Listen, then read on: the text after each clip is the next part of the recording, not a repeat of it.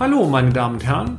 Herzlich willkommen zu unserem Mini-Podcast, bei dem wir betriebswirtschaftlichen Problemen mit einfachen und schnellen Erklärungen auf den Grund gehen. Ich darf mich kurz vorstellen. Mein Name ist Peter Scharf und ich nehme Sie nun mit auf eine kleine Reise durch die Welt der BWL. In einem der vorangegangenen Blogs haben wir bereits über die Innenfinanzierung gesprochen. Als ergänzende Komponenten möchten wir heute mit wenigen Worten die Außenfinanzierung erläutern.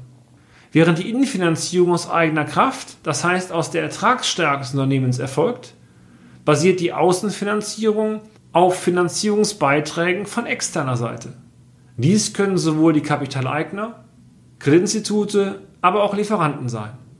Bei einer guten Bonität ist es in aller Regel recht leicht, genügend Finanzpartner zu finden. Gänzlich anders stellt die Situation in schwierigen Zeiten dar. Zwar kann durch den von uns bereits im anderen Beitrag beschriebenen Leverage-Effekt durch eine erhöhte Aufnahme von Fremdkapital bis zu einem gewissen Grad auch Eigenkapital bzw. die Eigenkapitalrentabilität gestärkt werden, dieser Effekt dreht sich in schlechten Zeiten aber um. Der Hebel wirkt dann kontraproduktiv.